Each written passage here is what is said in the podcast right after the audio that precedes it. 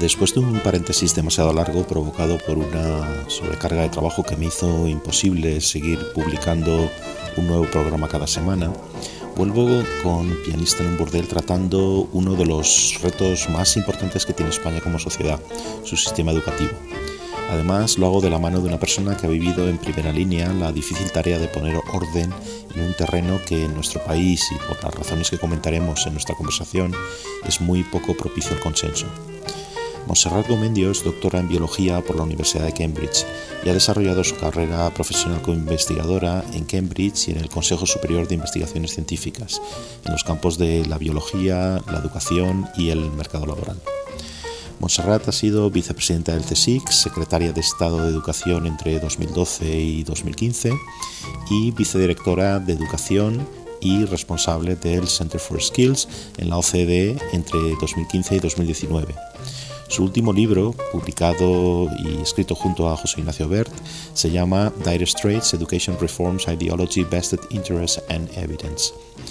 En nuestra conversación hablamos de las reformas y contrarreformas educativas en España, de las recomendaciones del estudio PISA sobre el sistema educativo español, de los problemas de la escuela para actuar como ascensor social, del igualitarismo malentendido en educación y de los muchos problemas que aquejan a la Universidad Española. Espero que en esta nueva etapa sigáis apoyando el programa enviando vuestros comentarios y difundiéndolo en las redes sociales y sobre todo suscribiéndonos en el canal de YouTube y en vuestras apps de podcast. Os dejo ya con Montserrat Comendio. En el libro que acabas de publicar uh, junto a José Ignacio Bert, Dire Straits Education Reforms Ideology Vested Interest and Evidence, eh, ¿cómo traduciríamos? ¿no? Una situación compleja, una situación complicadilla, ¿no? Eh, educación, las reformas educativas, la ideología, los intereses creados y la, la evidencia, los datos. ¿no?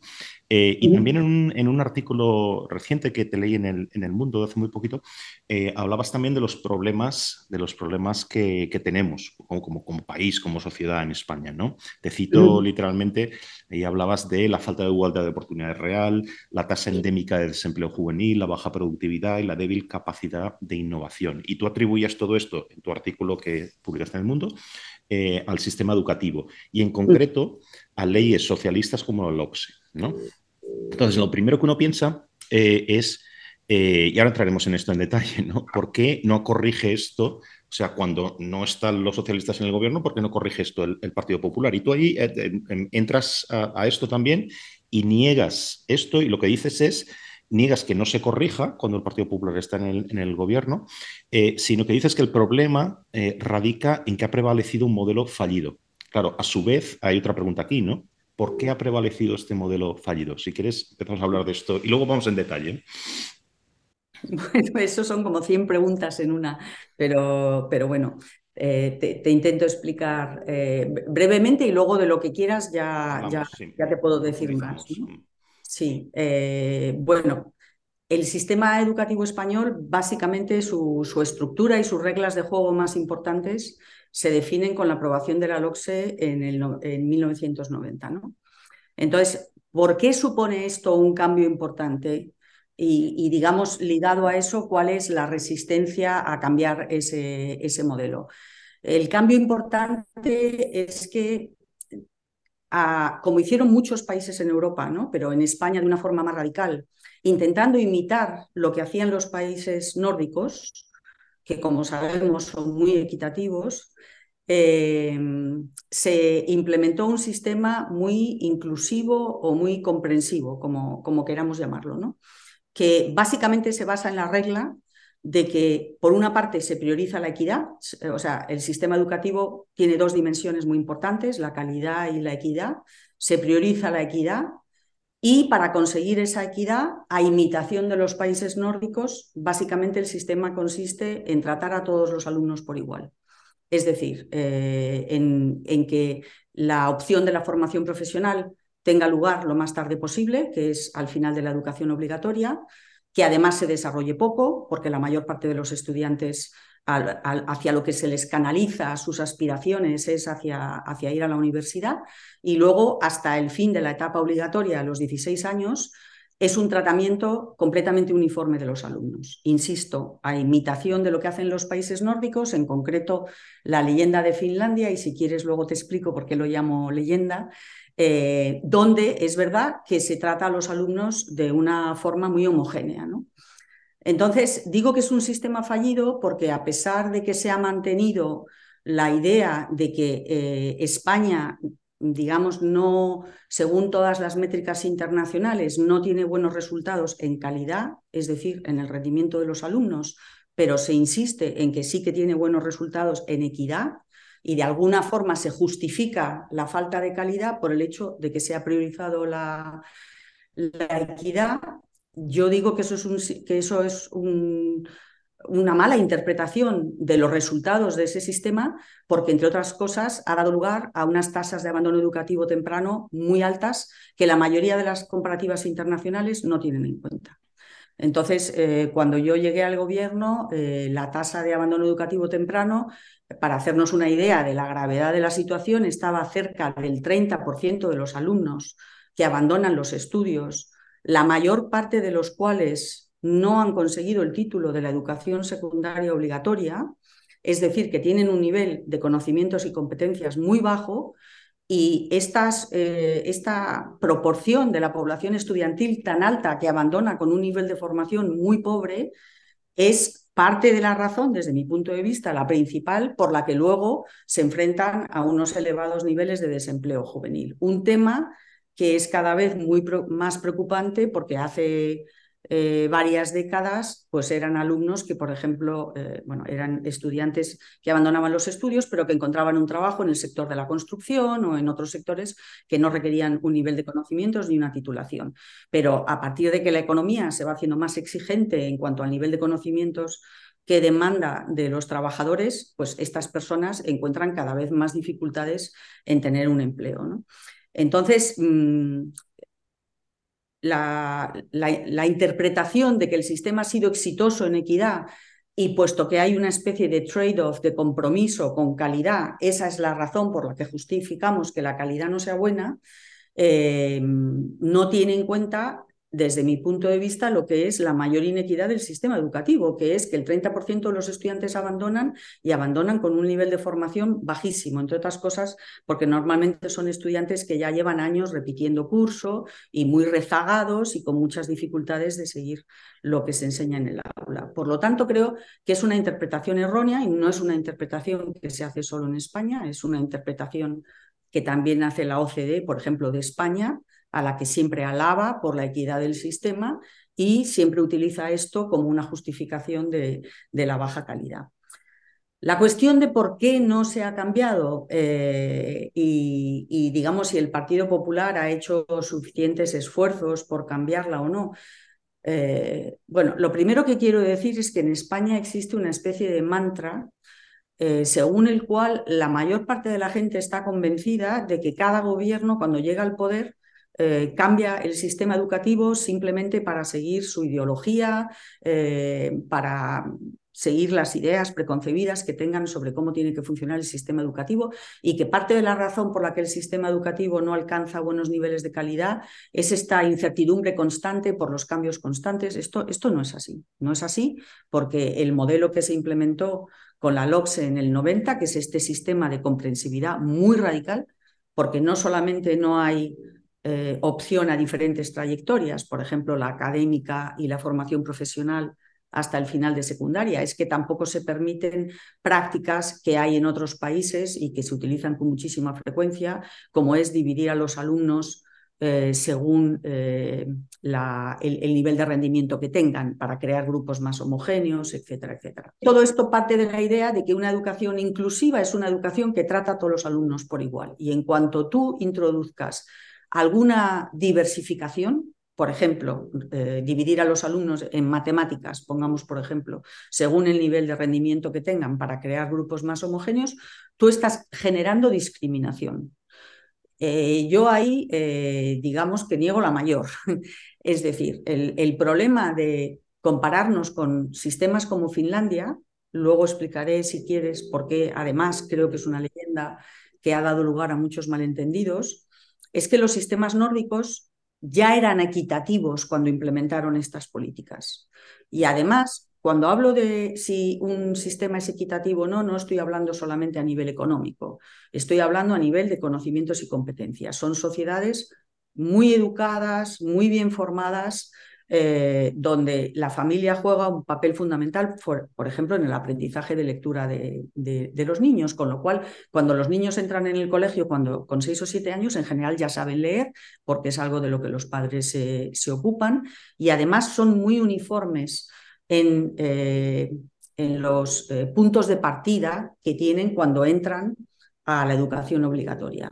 En España tenemos una situación radicalmente distinta donde tenemos una sociedad que desde el punto de vista de cómo es la población en cuanto a su nivel de competencias y conocimientos, por una parte son mucho más bajos y por, una, y por otra parte son mucho más inequitativos, porque tienes una parte de la población que alcanza un nivel de, un nivel educativo alto.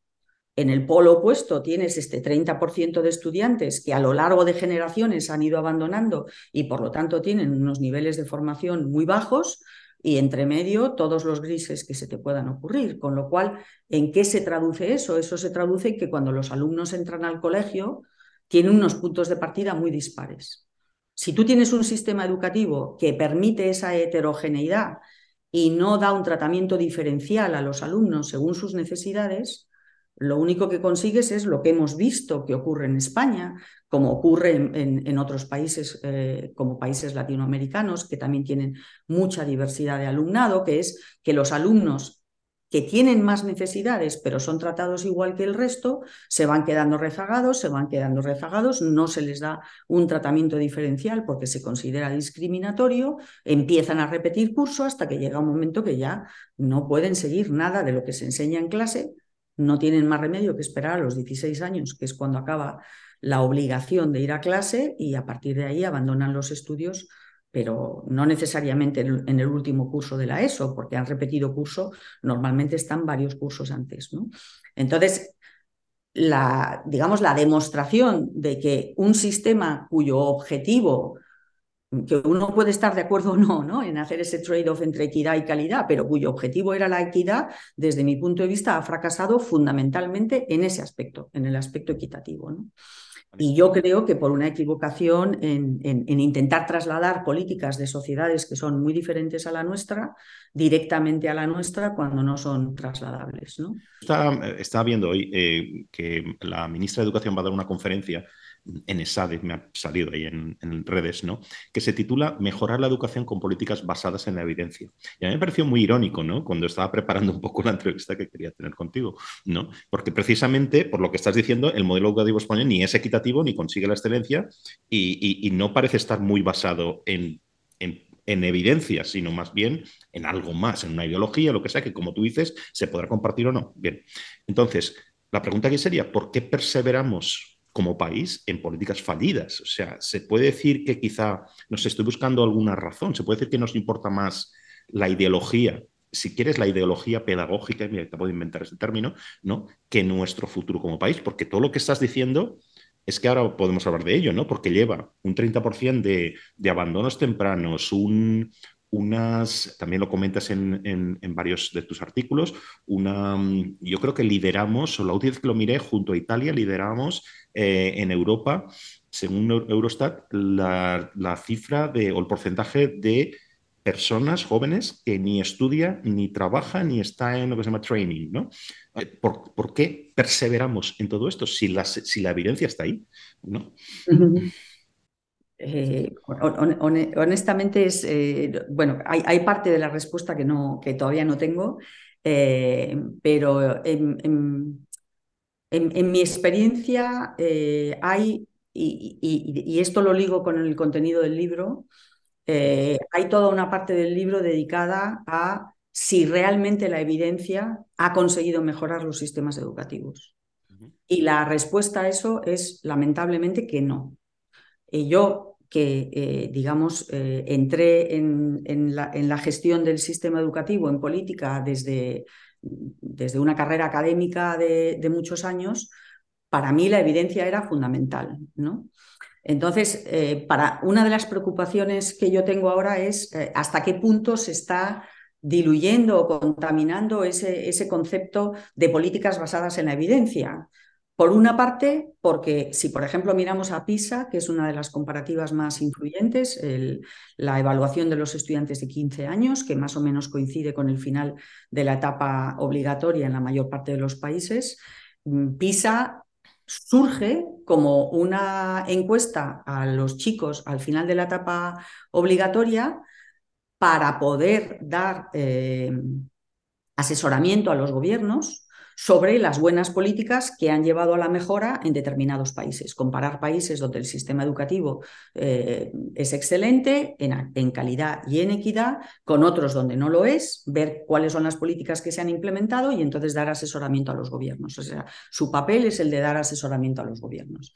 Y sin embargo, cuando tú miras la trayectoria de PISA, que empezó en el año 2000 y por lo tanto ya va por más de dos décadas, ves que la evolución de los sistemas educativos, no solo en la OCDE, sino en la mayoría de los países participantes en PISA, que ahora son muchos más que los países de la OCDE, es totalmente plana, es decir, no ha conducido a una mejora. Y sin embargo sí que ha generado evidencia, mucha evidencia, muchísimos datos sobre los sistemas educativos. Entonces, ¿cuál es el problema de por qué esta evidencia no, no ha funcionado? Y aquí está, desde mi punto de vista, en parte la respuesta a ¿Qué quiere decir cuando ahora todos decimos que las políticas son basadas en evidencia? Que es como una forma de justificarlo, pero realmente hay que indagar un poquito y ver la calidad de esa evidencia y si realmente es robusta, si realmente es aplicable, etcétera, etcétera. En, el libro lo que, lo que desarrollo en este, en este aspecto es eh, eh, una conclusión de una interacción muy compleja donde hay evidencia clarísima de que los aumentos de inversión en educación no llevan a mejoras. Por poner un ejemplo, eh, o sea, se analizan muchísimas variables, pero voy a elegir dos o tres para cada caso, ¿vale? Sin embargo, esta evidencia no ha tenido ningún impacto. La mayor parte de los gobiernos entienden que deben de seguir aumentando la inversión en educación. Eh, eh, las excepciones son momentos de, crisis económicas donde no se puede aumentar la inversión, pero en general se, se aumenta y además en general se dedica a disminuir el número de alumnos en cada clase. Que casi todas las familias entienden que eso es algo ligado a la calidad, porque permite un tratamiento más individualizado de los alumnos. ¿vale? Todos los datos de PISA y todos los datos de cualquier estudio académico muestran que disminuir el número de alumnos por clase no conduce a, un mejor eh, rendimiento. ¿Por qué? Porque lo que importa es la calidad del profesorado. Si tú tienes un país donde la calidad de X, no voy a nombrar, pero eh, es, un, es, un, libro que analiza muchísimos países desde un enfoque comparativo. ¿no? Si tú tienes un país donde la calidad del profesorado es baja y tú los incrementos en inversión los dedicas a disminuir el número de alumnos por profesor en lugar de dedicarlos a la formación, a la mejor formación de un número más reducido de profesores, porque obviamente cuando reduces el número de alumnos de profesor, lo que estás haciendo es multiplicando el número de profesores en el sistema. Entonces tienes muchos profesores para los que no tienes dinero para darles un, nivel, un buen nivel de formación, una buena, eh, un buen desarrollo profesional, etcétera, etcétera. Entonces tienes muchos profesores de una calidad baja dando clase a grupos reducidos de alumnos. Eso no mejora nada. Creo que es relativamente fácil de entender cuando se ponen estos términos. Y sin embargo es lo que hace la mayoría de los países en Europa, en Estados Unidos, por supuesto en Latinoamérica, etcétera, etcétera. ¿Por qué? Pues porque hay un conflicto de intereses enorme con todos los actores del sistema educativo que reciben recursos del sistema educativo. El sistema educativo al final es un sistema que reparte una cantidad ingente de recursos. Entonces, con cada reforma educativa, los receptores de esos recursos lo que quieren es aumentar los recursos que reciben y o aumentar la parcela de poder que tienen. Aquí juegan un papel importante los sindicatos, pero no solamente los, sindicatos. Entonces, los sindicatos en general lo que siempre reclaman es que cada reforma educativa venga acompañada de un aumento de inversión que todo el mundo asume que es un buen proxy de calidad del sistema educativo cuando no lo es, y que además esa inversión vaya a disminuir el, número de alumnos por clase porque eso aumenta el número de profesores, convierte a los interinos en profesores eh, funcionarios, etcétera, etcétera. Entonces, ese para mí es un ejemplo eh, clave para explicar por qué cuando tienes una evidencia muy robusta, si tienes un conflicto de intereses eh, muy fuerte, la evidencia no cuenta para nada. En ese tipo de conversaciones, si, uno intenta decir, pero es que según los análisis de PISA, es que no, no, no, no va de eso, va de una demanda de un colectivo particular que tiene unos intereses en, en, que esa reforma eh, sea beneficiosa para ellos y no tiene nada que ver con el rendimiento de los alumnos. Pero ya que mencionas eh, la cuestión de PISA, que, que, tiene este aura, ya sabes, ¿no? Como de lo que dice PISA es como lo que, la dirección que uno debe tomar, ¿no? Pero sin embargo, tú en, tu libro, pero también en un artículo que, publicaste hace poco en Education Next, que se llama Mission Failure, ¿no? La, el fallo en la misión, ¿no? De PISA, eh, pues eras bastante crítica con PISA también, ¿no? Y tú has estado muy cerca, has estado ahí, ¿no? Porque es la OCDE donde se está trabajando, ¿no? Entonces lo conoces, conoces muy bien el tema.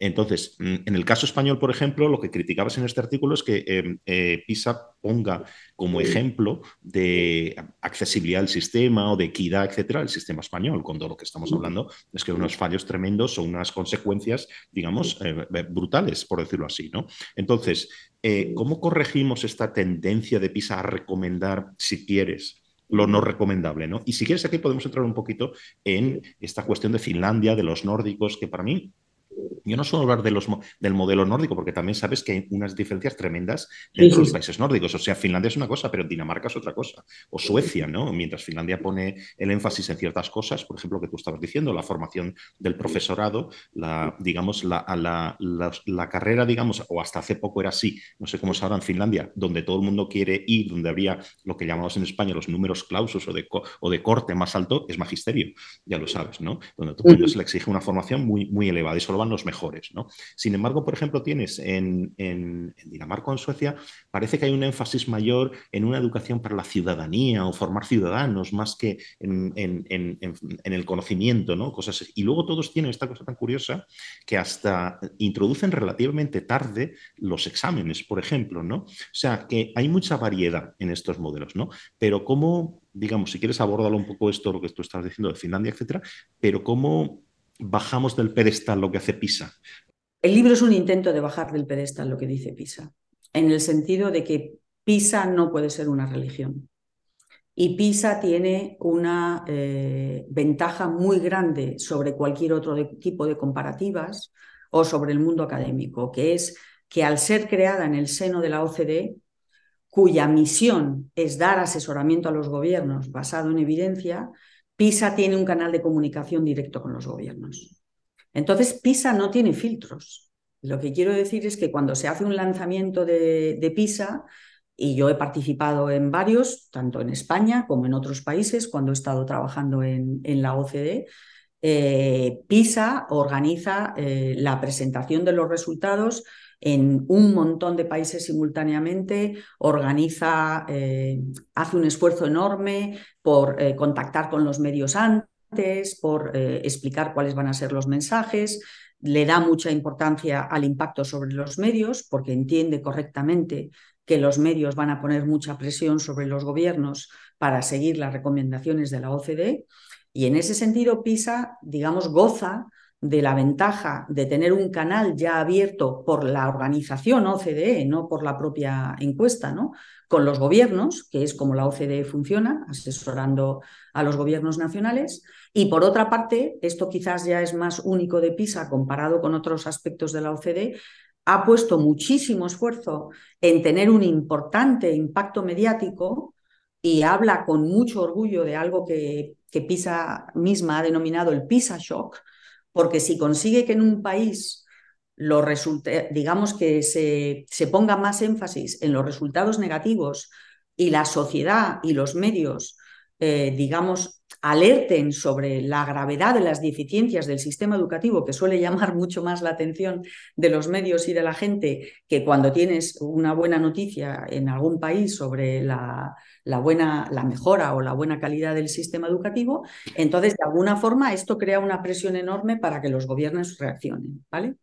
Entonces, al trabajar a través de los medios y luego tener una interlocución directa con los gobiernos, PISA no tiene otro filtro. Y entonces, entre otras cosas, PISA trabaja muy de espaldas al mundo académico. Y, en esto no quiero entrar porque es un rollo, pero eh, con unas herramientas estadísticas muy pobres.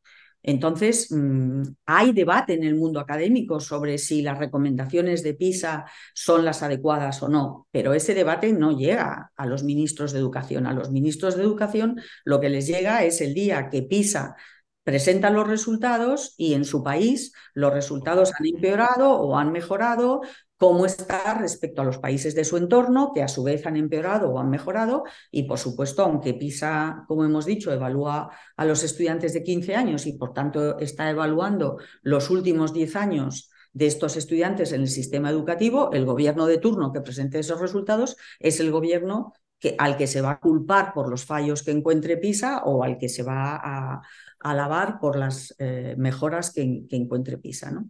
Entonces yo, bueno, una de las razones por las que dejé la, la OCDE y quería pensar en todos estos temas de una forma más independiente es que, como he dicho antes, me parecía que, puesto que los gobiernos tienen como único interlocutor en estos temas a la OCDE, no sé, yo eh, no quiero decir que sea mejor ni peor, pero yo venía del mundo académico y estoy muy familiarizada con la literatura, con los datos, pero en general un ministro de Educación ni, ni, tiene esa formación ni tiene el tiempo para hacer esos análisis. Entonces, cuando PISA viene a hacer una presentación en una rueda de prensa con muchísimo impacto y dice A, B y C, por ejemplo, España es muy equitativa, pues como es una religión, perdón por el este, eso va a misa. Y entonces nadie lo discute. Y entonces todos los titulares a los cinco minutos son que España es un sistema muy equitativo. Si repasas los titulares de los últimos eh, presentaciones de PISA, siempre son los mismos.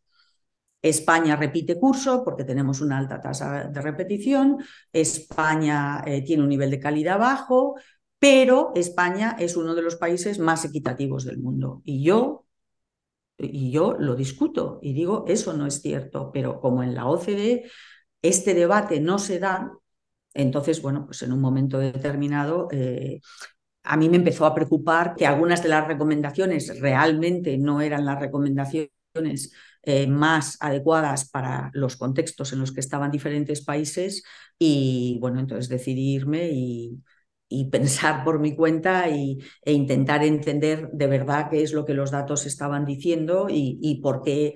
Eh, o sea, hay, hay, dos interpretaciones a por qué la evidencia no tiene impacto. Bueno, hay tres. La de PISA es que los gobiernos no le hacen caso. Mm, yo creo que eso no es verdad. Yo creo que si algo es verdad es que los gobiernos hacen muchísimo caso a PISA, tenga razón o no. Las dos que yo contrapongo a esta interpretación de PISA, que es que nadie les escucha, es que algunas recomendaciones están mal, que otras recomendaciones no sirven de nada porque los conflictos de intereses son de tal magnitud que la evidencia no tiene ninguna relevancia en ese contexto, y por otra parte, que muchas son increíblemente dependientes del contexto y que por lo tanto tú no puedes lanzar una recomendación universal, por ejemplo, que las políticas inclusivas es lo que todo el mundo tiene que hacer para promover la equidad, porque cuando tú copias de un país como Finlandia, es verdad que hay diferencias con Suecia, pero ahora te explico por qué me centro en Finlandia. Y dices, ah, pues es que lo que Finlandia hace es políticas inclusivas y trata a todos los alumnos por igual. Vamos a hacer lo mismo en España o vamos a hacer lo mismo en México y en Colombia.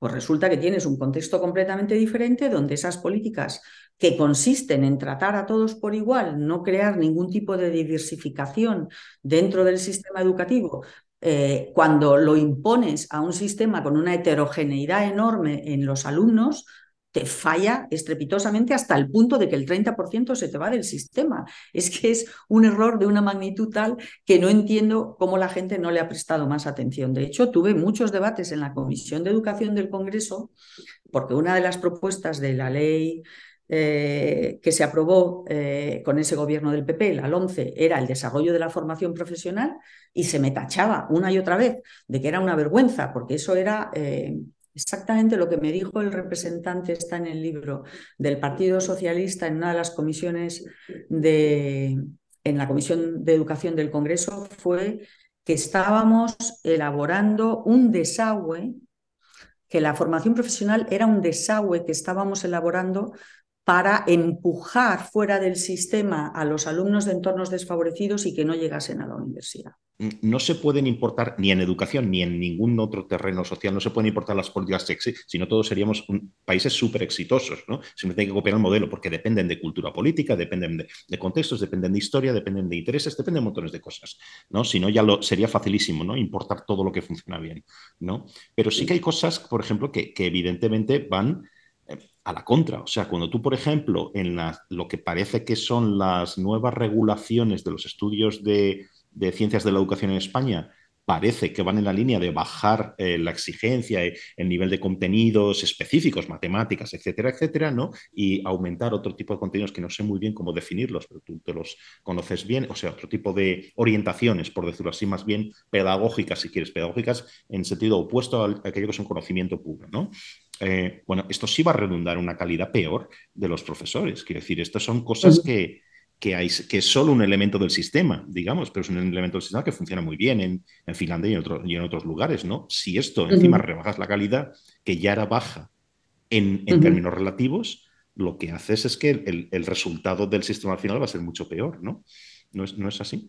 Y luego hay otra cosa, y es que si, si lo que tú estás diciendo de la, de la, homogeneidad social y todo eso, si esto es cierto, lo que, como tú lo estás planteando, entonces estas sociedades que sí eran en las sociedades nórdicas muy homogéneas hasta ahora, pero ahora empiezan a ser muy heterogéneas. Es decir, ciudades, las ciudades grandes en, en, en, los países nórdicos tienen un, por la inmigración, que suele ir a las ciudades más grandes en todas partes del mundo, digamos, ahora se enfrentan a un alumnado muy heterogéneo y que viene de países donde, digamos, las diferencias, ese gap de conocimientos es brutal. Entonces, el sistema se tiene que resentir. ¿Tenemos pruebas de esto? Sí, claro, todas. Eh, por eso hablaba de la leyenda de Finlandia. Entonces, eh, muy brevemente, eh, vamos a ver, si tú miras el éxito de la geografía del éxito de los sistemas educativos en el mundo, llegas a una conclusión muy clara, que es que realmente las superpotencias educativas son países en, Asia, como Singapur, como Corea del Sur, como Japón, eh, Hong Kong, Taiwán, etcétera, etcétera, que luego, además es que son grupos que salen, estoy haciendo así como si tuviera una gráfica, pero digamos que es un conjunto de países que salen todos como eh, grandes éxitos educativos, Luego hay un grupo de países que es Europa, Canadá, Estados Unidos, eh, Australia, etcétera, etcétera, que son intermedios. Y luego hay un grupo de países que tienen un nivel de rendimiento muy bajo, que son los países eh, en Latinoamérica, en África, etcétera, etcétera. Esa geografía del éxito educativo está clarísima según todas las, las comparativas.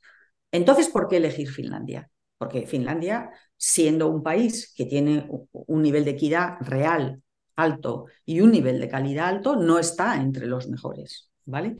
Yo creo que tiene que ver con que eh, fue e, en, el, en PISA 2000, que es el primer ciclo de PISA, hay dos grandes sorpresas. La primera, que Finlandia salga también parado. Pero ojo, Finlandia sale con un nivel de rendimiento muy alto de los alumnos en lectura, no en ciencias ni en matemáticas. Nunca ha estado encima, por encima de los países del este de Asia en matemáticas y en ciencias. Nunca ha despuntado. Lectura, que como he explicado antes, es un ámbito donde la familia juega un papel fundamental, porque los niños entran en el colegio ya sabiendo leer, la familia asume que esa es su responsabilidad y por lo tanto, qué responsabilidades del colegio, qué responsabilidades de la familia, es complicado, ¿vale? Y luego, digamos que el polo opuesto es que un país que esperaba tener unos resultados muy buenos y un país digamos, lo contrario de Finlandia, es un país pequeñito, humilde, no tenía grandes expectativas, tal, como Alemania, resulta que sale mucho peor de lo que esperaba. Entonces se crea, o sea, en ese momento lo de Finlandia sorprende a todo el mundo y de hecho la OCDE tuvo que hacer muchas visitas y muchos estudios para sacar conclusiones de por qué Finlandia eh, tenía tanto éxito en lectura, insisto, y en el primer ciclo. ¿Por qué digo el primer ciclo? Porque el primer ciclo, PISA tenía 30 países. Ha ido creciendo, creciendo, creciendo, creciendo. En el último ciclo tiene 80 países. Entonces, Finlandia despuntaba cuando se comparaba a un grupo de países pequeño y homogéneo. Finlandia ya no despunta en los últimos ciclos de PISA. Y aún así la leyenda de Finlandia como el gran éxito educativo sigue ahí. Y yo creo que tiene que ver con que cristalizó algo que yo llamo leyenda porque no tiene mucho que ver con la realidad, que es la comparativa entre el gran éxito de Finlandia, un sistema equitativo con políticas inclusivas y muchísimo énfasis en la formación del profesorado, eso es lo único que tiene en común con los países que son los verdaderos eh, superpotencias educativas en el, en el este de Asia, el nivel de exigencia y el excelente nivel de formación del profesorado. Eso es lo único que Finlandia tiene en común con ellos, no las políticas inclusivas. Y sin embargo, Alemania salió mal, y salió mal en calidad y salió mal en equidad. Y entonces se creó la leyenda de que eso tenía que ver con que en Alemania, al revés, es un sistema digamos, muy poco inclusivo según ese lenguaje, porque en ese momento, a partir de los 10 años, los niños elegían entre distintos tracks, entre distintas trayectorias que incluían la académica y luego unas eh, que, que, tenían distintas combinaciones, distinto peso de académico y formación profesional.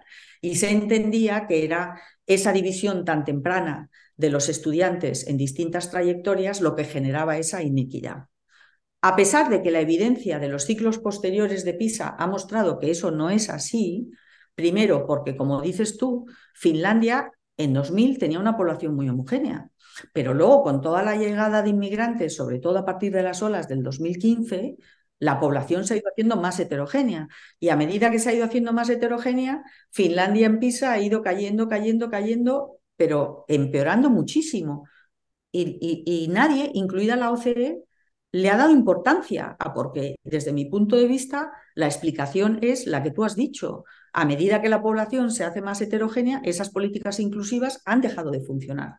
Luego, esas políticas inclusivas que ni Singapur, ni Corea del Sur, ni los países del este asiático implementan, porque ellos, como sobre todo Singapur, como Alemania, sí que tienen trayectorias a edades muy tempranas, luego si quieres explico por qué, eh, y las implementan con mucho éxito, pues ha seguido esta leyenda de Finlandia contra Alemania. Y Finlandia es inclusivo y Alemania es muy segregador y muy discriminatorio y eso es algo que no se debe de hacer. Entonces se ha ido simplificando, se ha ido simplificando y la leyenda ha ido calando, calando y aquí en España me temo que por lo menos con este gobierno, cuando se habla de políticas basadas en la evidencia, empieza a, a ser todo muy confuso porque eh, claro, ¿qué quiere decir que se basa en la evidencia? Pues sí, se está basando en recomendaciones de la OCDE que están basadas, desde mi punto de vista, en una interpretación errónea del el éxito de Finlandia en el año 2000, que a partir de ahí cayó y que además, como he explicado, se limita solamente a, lectura. ¿no? Por eso me interesaba escribir el libro, porque realmente para la mayor parte de los, eh, eh, de, la gente que tiene responsabilidades en educación en gobiernos nacionales o regionales, la OCDE es la voz de la sabiduría. Entonces, yo creo que es un tema muy importante porque el impacto de la OCDE, como he explicado, es muy directo sobre los gobiernos y sin filtros intermedios y por lo tanto, si hay algún error, y yo creo que los hay, honestamente lo creo, pues entonces hay que ponerlo de manifiesto y hay que debatirlo, porque si la OCDE está dando recomendaciones equivocadas que, por ejemplo, en el caso de España mantienen una alta tasa de abandono, pues eh, está teniendo un impacto muy, muy negativo. ¿no? Luego me has preguntado por otra cosa que... Ah, los profesores, sí.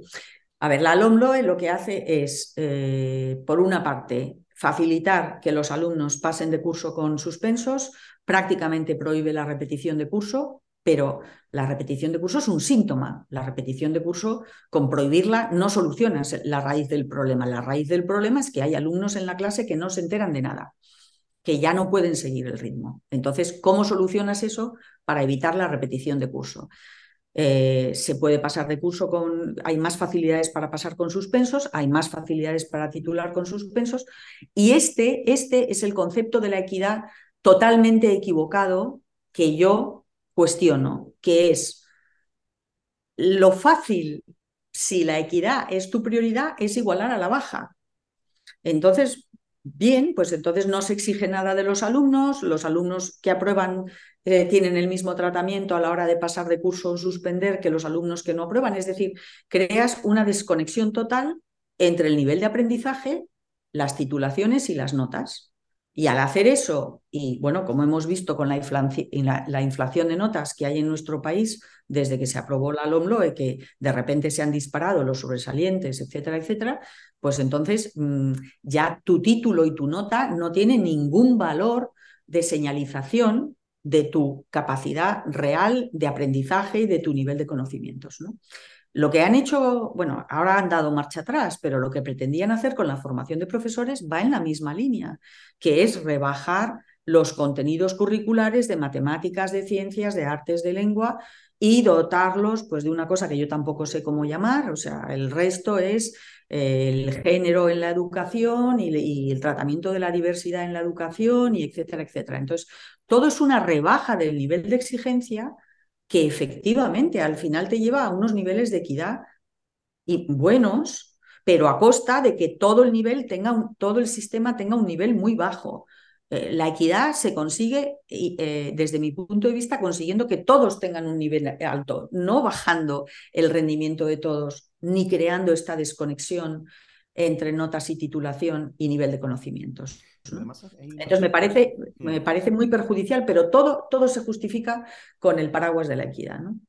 Claro, todo esto tiene un montón de, mm, digamos, consecuencias, de algunas cuales estamos hablando aquí, otras son evidentes por seguir con el mismo concepto, pero luego hay otras que son casi, casi más, más de, muy importantes, pero que pasan un poquito más desapercibidas. Bueno, cualquier profesor yo creo que, que, se dedique a, a, dar clase en la universidad constata, yo creo, yo lo he constatado clarísimamente, y, va a peor, yo creo, el nivel de los alumnos que llegan a la universidad, por todas estas razones que estamos diciendo, así en general, ¿no? O más bien, si quieres, por, ir por ser justos y hilar un poco más fino, ves unas, unas diferencias entre aquel que está bien preparado y sabe escribir cosas básicas, que sabe escribir, sabe sintetizar, sabe, sabe ¿sabes? Sintetizar un, artículo de periódico, por ejemplo, una cosa tan simple, ¿no? Cosas así, bueno, pues a, muchos alumnos les hace un mundo esto, ¿no? Y esto yo no lo veía hace tiempo, ¿no? Pero yo lo veo cada vez más. Y luego, yo creo que con esta inflación de notas, lo que se debe crear también es una frustración en una generación de alumnos gigante también, porque llegan a la universidad y están acostumbrados a, digamos, es que las notas también sirven de marcadores para, para uno mismo, ¿no? Sobre lo que cree que es su propio rendimiento. Entonces, cuando uno se da contra el muro de que en la universidad no va a ser así, porque es mucho más difícil, porque se esperan otras cosas, las expectativas son distintas, supongo que debería crear unas frustraciones enormes. Yo también lo veo esto, ¿no? Pero si quieres volver un poquito a, a, España, si quieres, ¿no? Podemos concluir que el, el, sistema educativo, que siempre lo asociamos a esta expresión del ascensor social, ¿no? Aquello que sirve para homogeneizar, pero aquel que, que, que, por, digamos que en su familia, su renta eh, familiar es más baja, bueno, pues esto homogeneiza, eh, digamos, y entonces corrige estas situaciones sociales o socioeconómicas con las que los alumnos llegan, ¿no? O esta desigualdad, si quieres, ¿no? Pero no parece, a mí me da la impresión de que se ha convertido en un, ascensor social, pero al revés, para ir a la baja, ¿no? En, ese sentido de corregir estas, de, estas, esta desigualdad socioeconómica, ¿no? Un sistema que convierte a los alumnos desfavorecidos, y tú también hablas de esto en, varios artículos del libro, eh, a alumnos desfavorecidos y a inmigrantes, en, adultos precarios, ¿no? Mientras refuerza la posición privilegiada, privilegiada en sentido, entre comillas, ¿no? En, sentido relativo, ¿no? De aquellos que ya la tenían. O sea, esto es al revés del ascensor social, ¿no? Que también se puede decir de la universidad, y ahora iremos a la universidad, que también me interesa mucho, ¿no? Entonces, ¿tú estarías de acuerdo en que este ascensor va para abajo, no para arriba? Es que no va ni para abajo ni para arriba, no va, no se mueve. Yo pienso que la equidad no consiste tanto en homogeneizar los resultados porque eso es lo que, lo que genera esta tendencia a decir, bueno, pues vamos a homogeneizar a la baja, que es mucho más fácil que homogeneizar a la alta. Creo que consiste en minimizar el impacto de todos esos factores que sabemos que disminuyen el rendimiento de los alumnos, entornos socioeconómicos desfavorecidos, alumnos inmigrantes, brecha de género, minimizarlo y que por lo tanto el alumno, independientemente de que venga de un entorno desfavorecido o privilegiado, de que sea inmigrante o no, chico o chica, etcétera, etcétera, eh, pueda desarrollar todo su potencial, que no es lo mismo que que todos tengan unos resultados similares. ¿no? Entonces, yo creo que los mayores... La homogenización no es tanto la homogenización de resultados, sino si quieres la homogenización de oportunidades, que es una cosa completamente distinta. A eso me refiero. totalmente de acuerdo. Mm. Entonces, lo que pasa es que eh, los alumnos que realmente se les... O sea, el sistema educativo lo que tiene que dar a los alumnos que sufren de estos puntos de partida más difíciles todas las oportunidades y todo el apoyo que necesiten para desarrollar el potencial, también dependiendo pues, del nivel de, esfuerzo que estén dispuestos a, hacer, etcétera, etcétera. En cuanto tú creas un sistema cuyas reglas son básicamente desincentivar todo esfuerzo, eh, digamos, quitarle todo valor de señalización a, los, a las notas, a los títulos, etcétera, etcétera, aquellos alumnos con, con una situación, digamos, difícil, que realmente consigan romper esas barreras y llegar a un nivel de rendimiento alto, no le va a ser reconocido por el sistema, porque a lo mejor va a conseguir un sobresaliente, pero como el 90% de los estudiantes, luego no le va a suponer ninguna diferencia respecto al resto. Entonces, esa es la primera frustración. La primera frustración es que el alumno que realmente consigue, gracias a todas las herramientas que le dé el sistema educativo, romper esas barreras de entrada y llegar a un nivel de conocimientos alto, no le va a ser reconocido porque aparentemente las notas y la titulación la van a tener todos, igual de altas y, e igual de uniformes. ¿no? Y por otra parte, porque lo que decías antes, porque ese engaño se puede mantener por un tiempo, pero va a llegar un momento que, que, digamos, fuera en la calle hace frío y que esa gente cuando, cuando empiece a buscar empleo, eh, no, está claro que depende del tipo de empleo que quieran, si quieren un empleo de alto nivel de cualificación, de, con un salario elevado, etcétera, etcétera, pues eh, las empresas van a buscar otras fórmulas porque estas señales que antes funcionaban ahora han dejado de funcionar, van a buscar otras fórmulas para ver si estas eh, personas que están buscando trabajo tienen un nivel de preparación suficiente y se van a encontrar con que no. Y entonces la frustración va a ser enorme porque el sistema educativo ha funcionado con unas reglas de, digamos, de, de tener ropados a los alumnos con unas notas altas que no significan nada, con una titulación gratis que no significa nada, y de repente llegan al mundo real y no consiguen los trabajos que ellos esperaban y, y no han aprendido a hacer una eh, eh, autoevaluación correcta de dónde están sus fortalezas y sus debilidades, que yo creo que es parte de la experiencia de aprendizaje que tenemos todos a través del sistema educativo. No sé, yo cuando me, suspendieron alguna asignatura fue un drama. No te digo cuando había que esperar a septiembre y te, y te fastidiabas todo el verano para estudiar, etcétera, etcétera. Entonces, si todo eso desaparece, tú simplemente estás retrasando la frustración a una edad ya donde son adultos y por lo tanto el poco aprendizaje que han tenido para gestionar la frustración de sus debilidades y aprender a superarlas, ahí explota y explota de una forma mala. Porque hay esta manía, no sé cómo llamarlo, obsesión, por parte de la, pues, por parte de la izquierda española contra los colegios privados y concertados. Yo recuerdo cuando en Suecia tú conocerás la experiencia, ¿no? Los conservadores introdujeron estos vales o vouchers, ¿no? Educativos, ¿no? Con los cuales, bueno, una familia podía elegir un colegio privado o habría que aclarar un poco qué es privado en el contexto, eh, porque privado significa cosas muy distintas, ¿no? Eh, en el contexto sueco, pues uno podía elegir mm, su colegio privado por la razón que fuera, porque fuera un colegio religioso, que la educación pública no la tenía, o porque fuera un colegio más especializado en artes, o simplemente porque no hubiera una oferta pública en su, en su, en su región o donde viviera, ¿no? Bueno, pues entonces esos colegios privados o públicos, etcétera, no le costaba más a una familia llevar a sus hijos a ese colegio privado que a un colegio, que a un colegio público, ¿no? Bueno, esto lo introducen los conservadores, pero luego la sorpresa es que los socialdemócratas lo mantienen.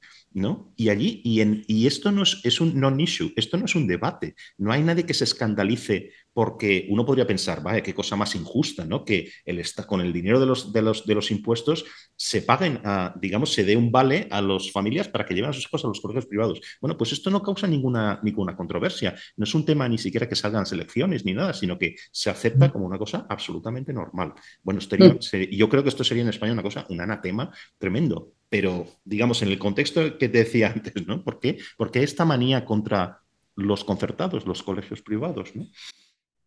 Bueno, a ver, Suecia es un ejemplo muy interesante, pero es, bastante único, en el sentido de que hay otros países con vouchers, o sea, que te permiten que, digamos, lo que te corresponde eh, para la educación de tus hijos eh, lo, lo, puedas llevar a cualquier parte, pero siempre dentro del sistema público. Eh, Suecia es... También que es un sistema muy regulado, el de, la educación privada. En, en, no es, por ejemplo, ciertos colegios en Estados Unidos totalmente desregulados. Hay ciertas cosas que no puedes cobrar, em, digamos, no pueden ser, no puedes sacar un beneficio, son non-for-profit, no, ese tipo de cosas. Pero más allá de los tecnicismos, por favor, que te interrumpí. No, y además, no nos vamos a enrollar con Suecia porque es muy único, pero tiene un sistema de rendición de, cuentas eh, muy, muy, muy claro, con lo cual, si esos colegios privados no funcionan, se cierran y, punto, ¿no? A ver, el, debate en España de la, escuela concertada ha, tenido una evolución muy curiosa, porque yo creo que la gente no es consciente de que es un gobierno socialista cuando estamos en plena expansión del sistema educativo, porque ahí hay acceso universal a la educación, porque los estudiantes, eh, o sea, la, edad eh, a la que se termina la educación obligatoria se va retrasando, se va retrasando hasta los 16 años y antes era eh, a edades más bajas y por lo tanto hacen falta más colegios, más profesores y hace falta mucha inversión para poder sostener este crecimiento. ¿no? Entonces es un gobierno socialista el que a, través de una ley, integra y regula a los colegios mayoritariamente gestionados por la Iglesia dentro del sistema educativo para poder, eh, para poder gestionar esa expansión tan rápida, porque no tenía sentido tener esos colegios ya funcionando con profesores, con edificios, etcétera, etcétera, y dejarlos fuera y tener que replicar todo eso construyendo edificios, eh, contratando nuevos profesores, etcétera, etcétera. Y desde entonces la escuela concertada se ha considerado parte del sistema público, lo que pasa que tiene una gestión privada, pero los fondos son públicos, ¿vale? Curiosamente, a medida que pasa el tiempo y ya todos los estudiantes eh, llegan hasta los 16 años eh, de educación obligatoria, pero las cohortes eh, se van haciendo más pequeñas, es decir, hay menos estudiantes en el colegio, en la etapa escolar, la escuela concertada empieza a competir con la pública. Y esta idea de competición, pues hay gente que le parece buena, porque le parece bien que los padres puedan elegir y que tengan información sobre cuáles son los colegios que tienen mm, lo que sea que los padres buscan, o sea, porque los padres buscan cosas diferentes, a veces buscan disciplina, a veces buscan que no haya disciplina, a veces buscan religión, a veces buscan que no haya religión, que sea laico eh, nivel de rendimiento en general, como en España no tenemos evaluaciones nacionales, es muy difícil saberlo. Pero bueno, eh, digamos, según, lo que los padres consideren importante, que tengan ese derecho a elegir que está eh, reflejado en nuestra Constitución. Pero entonces la concertada empieza a, competir con la pública y entonces los socialistas ahí cambian, que son quienes habían integrado como, como el modelo concertado a las escuelas de la Iglesia en el sistema público español, cambian y deciden que no, que ahora que están compitiendo y que la escuela pública corre el riesgo de quedarse con plazas vacías si los padres prefieren la concertada, por las razones que sean, eh, eh, pues que entonces esa competición hay que anularla. Entonces, una de las cosas que hace la LONLOE, la última reforma educativa aprobada por este gobierno, de una forma bastante retorcida desde mi punto de vista, es que cambia las reglas de admisión. Entonces, nosotros introdujimos en la LONCE la demanda social, que, lo que quería decir, traducido al castellano, es que si los padres eligen la concertada, tienen derecho a que sus hijos vayan a la concertada. La LOMLOE ha cambiado eso y dice que no, que la demanda social no, no se desaparece y por lo tanto, aunque los padres quieran una escuela concertada, siempre que haya plazas en una escuela pública, eso tiene preferencia. Con lo cual, como cuando tenemos una natalidad muy baja y unas eh, cortes de edad cada vez más reducidas, eso va a llevar eventualmente a lo largo del tiempo a que la escuela concertada vaya desapareciendo. Eh, ¿Por qué hay esa... Eh, ¿Por qué hay esa actitud en contra de la concertada? Mm, primero te digo mi punto de vista. Yo creo que si los padres escogen la escuela concertada es porque creen que es mejor que la pública. Entonces, aquí hay una tendencia a decir, bueno, cuando hay un elemento del, del, sistema que funciona mejor, sabemos que la escuela concertada es mucho más eficiente en la gestión de recursos, es decir, que consigue resultados mejores con menos recursos por una serie de razones técnicas que no voy a entrar, ¿vale? Entonces, tenemos un sistema más eficiente dentro de, nuestro doble, de nuestra doble red. Uno es más eficiente que otro. ¿Qué es lo que hay que hacer? quitarle la cabeza al más eficiente, porque eso va en contra de la equidad. Aquí lo que tenemos que apoyar es la pública y no puede haber ningún elemento del sistema que despunte, digamos, ¿no? Entonces, es esa idea machacona de la equidad que siempre es, pues, eh, hay, hay, una cita en el libro que es que siempre me hace mucha gracia, bueno, no me hace mucha gracia, me parece muy triste, pero que siempre me parece muy reveladora. Un ministro de Educación de Chile, y perdona porque me estoy enrollando un montón otra vez, ministro de Educación de Chile socialista. Le dicen que por qué no apoya la escuela concertada. Y dice, es que yo tengo dos corredores. Uno va con patines y otro va descalzo. Y la gente me dice que por qué no alimento y le regalo zapatos al descalzo. Y yo digo, lo primero que tengo que hacer es quitarle los patines al otro. Entonces, es esta idea de que en lugar de reforzar el sistema público financiado y gestionado públicamente, que es a donde va la gran mayoría de nuestros alumnos, y emular esas partes del sistema que consigan mejores resultados, mayor eficiencia en la gestión, lo que sea. No, lo que hay que hacer es ir podando todas esas partes que despunten por lo que sea para mantener una uniformidad a la baja. Eh, es lo que me parece que es la, la forma de pensar y la, y la carencia más grande que, que, que, aflige a nuestro sistema educativo. ¿no? El hecho de Procusto, ¿no? Vamos a cortarle las patas para que, para que quepa la cama, ¿no? Pero sin embargo, hay una, una mm, experiencia que también conocerás también, que son una de las escuelas, ¿cómo se llaman? Las escuelas independientes en Estados Unidos, los charter schools, ¿no?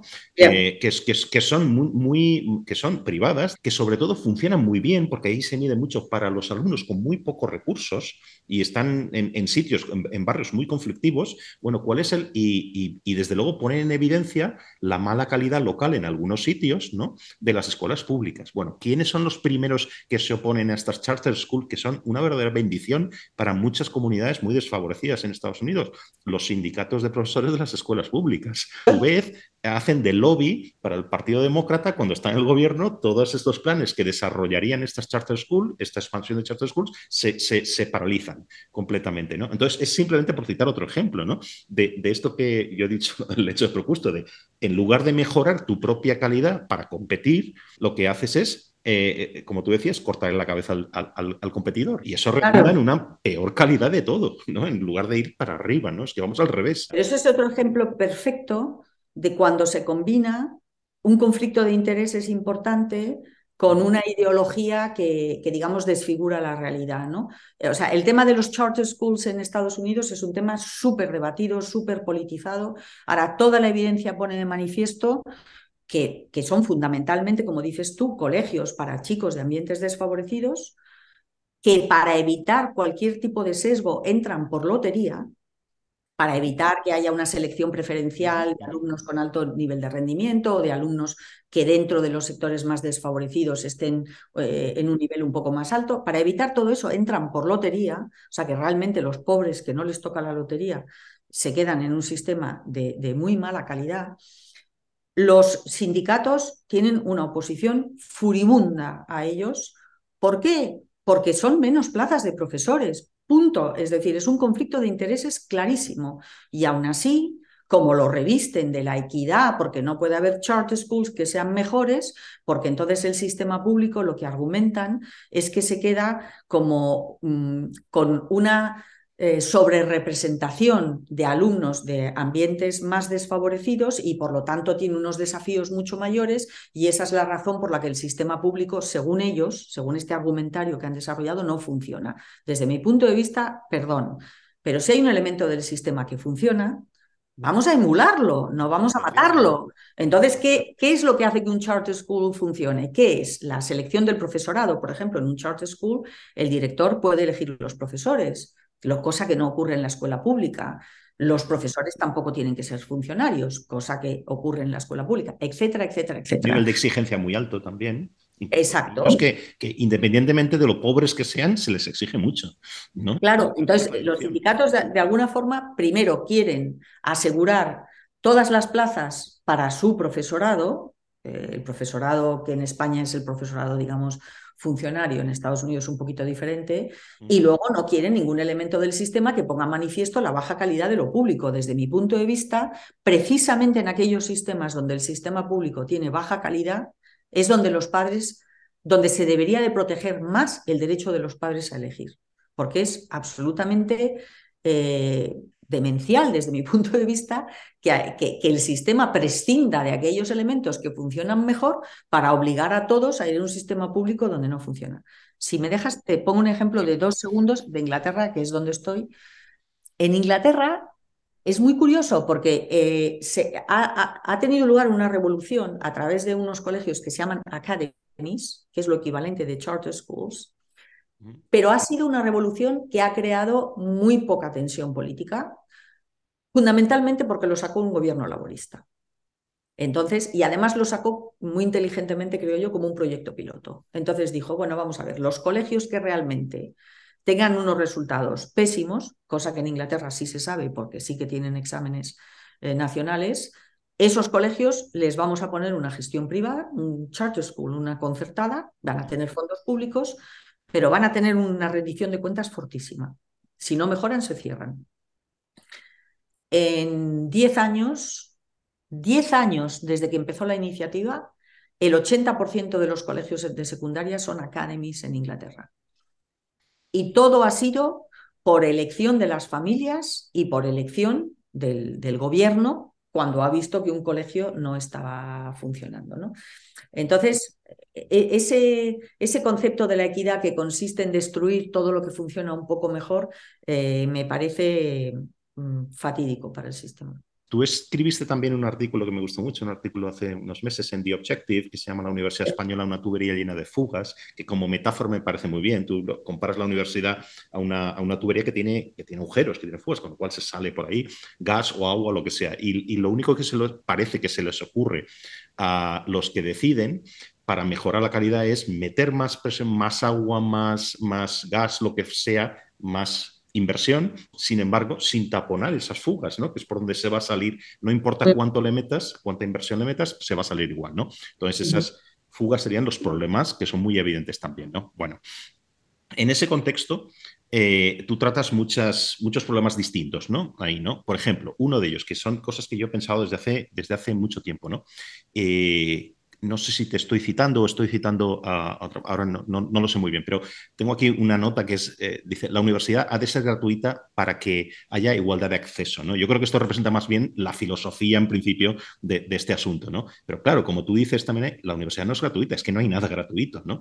Eh, a mí me parece más bien que es esa, esa, que tú también lo mencionas, una redistribución regresiva de los recursos, si tienes en cuenta la gente que va a la universidad y de dónde viene entonces parece que lo que estamos es redistribuyendo desde las clases desde los más pobres a las clases medias, ¿no? Con, lo cual, de nuevo, estamos con este ascensor parado, ¿no? Eh, yo ahí añadiré una cosa, pero bueno, es una cosa mía y podemos discutirla, y es que yo, que, no solo la universidad no es gratuita, si yo creo, yo creo que tampoco es un derecho, en el sentido que es, tenemos un derecho a la educación pública mm, desde Adam Smith estamos hablando de esto, ¿no? Pero no, no tenemos un derecho a que, es decir, los alumnos tienen derecho a, tener esa oportunidad de ir a la, eso es desde luego a, la, universidad, pero no tienen derecho de que todo el mundo tiene que ir a la universidad, por lo tanto, bajemos las notas, bajemos la exigencia, etcétera, porque es un derecho, ¿no? Entonces, en, este contexto, preguntas muy concretas, ¿no?